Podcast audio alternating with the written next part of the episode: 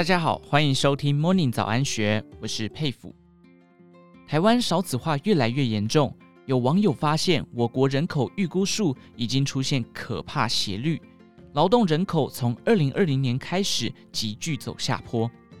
现在身为青壮年的八年级生，等到未来退休时，台湾人口中位数将会来到六十岁左右。到时候，社会将出现一堆领不到退休金的老人，甚至连劳动人口都没有了。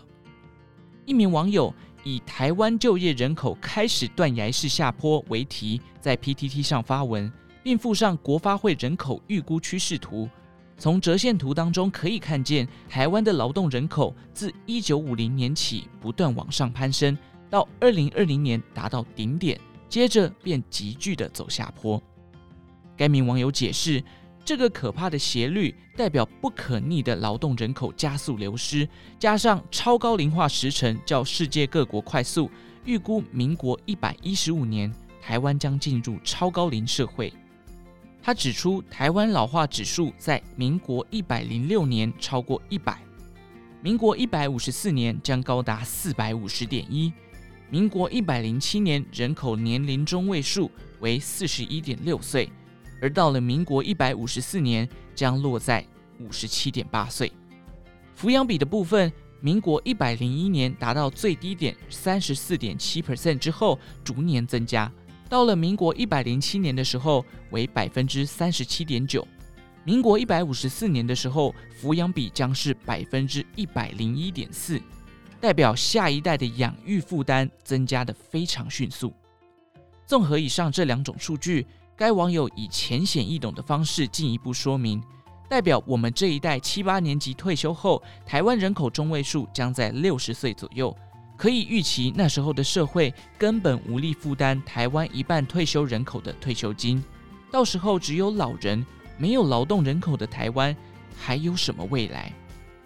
当然，也有其他网友留言回应，认为可能到时候就会全面开放外劳来台。不然就是退休年龄延长。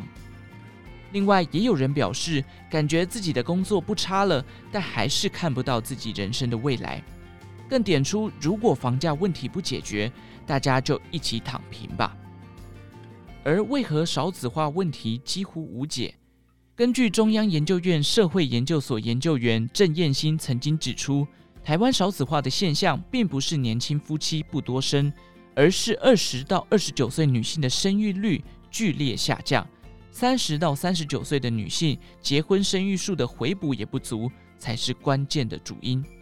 但他指出，虽然未婚是拉低生育率的关键议题，可是就行政院主计处二零一三年妇女婚育及就业调查发现，若按教育程度分，其实教育程度越高，反而越想结婚，而且年纪越轻。就越想结婚，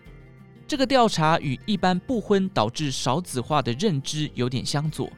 郑燕兴解释，台湾女性不婚的其中一个原因在于，年纪越大的女性因为年龄因素找不到适合的婚配对象，男性则没有年龄上的明确差异，反而有与另一半年纪差异变大的趋势。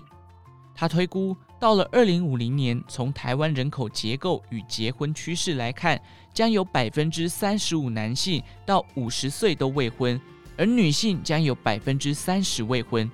到时候，女性因延迟婚育，间接被排出婚配市场，几乎无法结婚生子；而年轻世代因世代规模小，终身未婚比例又越来越高。郑燕兴直言，少子化几乎无解。以上内容由金周刊数位内容部整理，更多精彩内容欢迎参考金周刊官方网站或下载金周 App。有任何建议也欢迎留言告诉我们。祝您有个美好的一天，我们下次再见。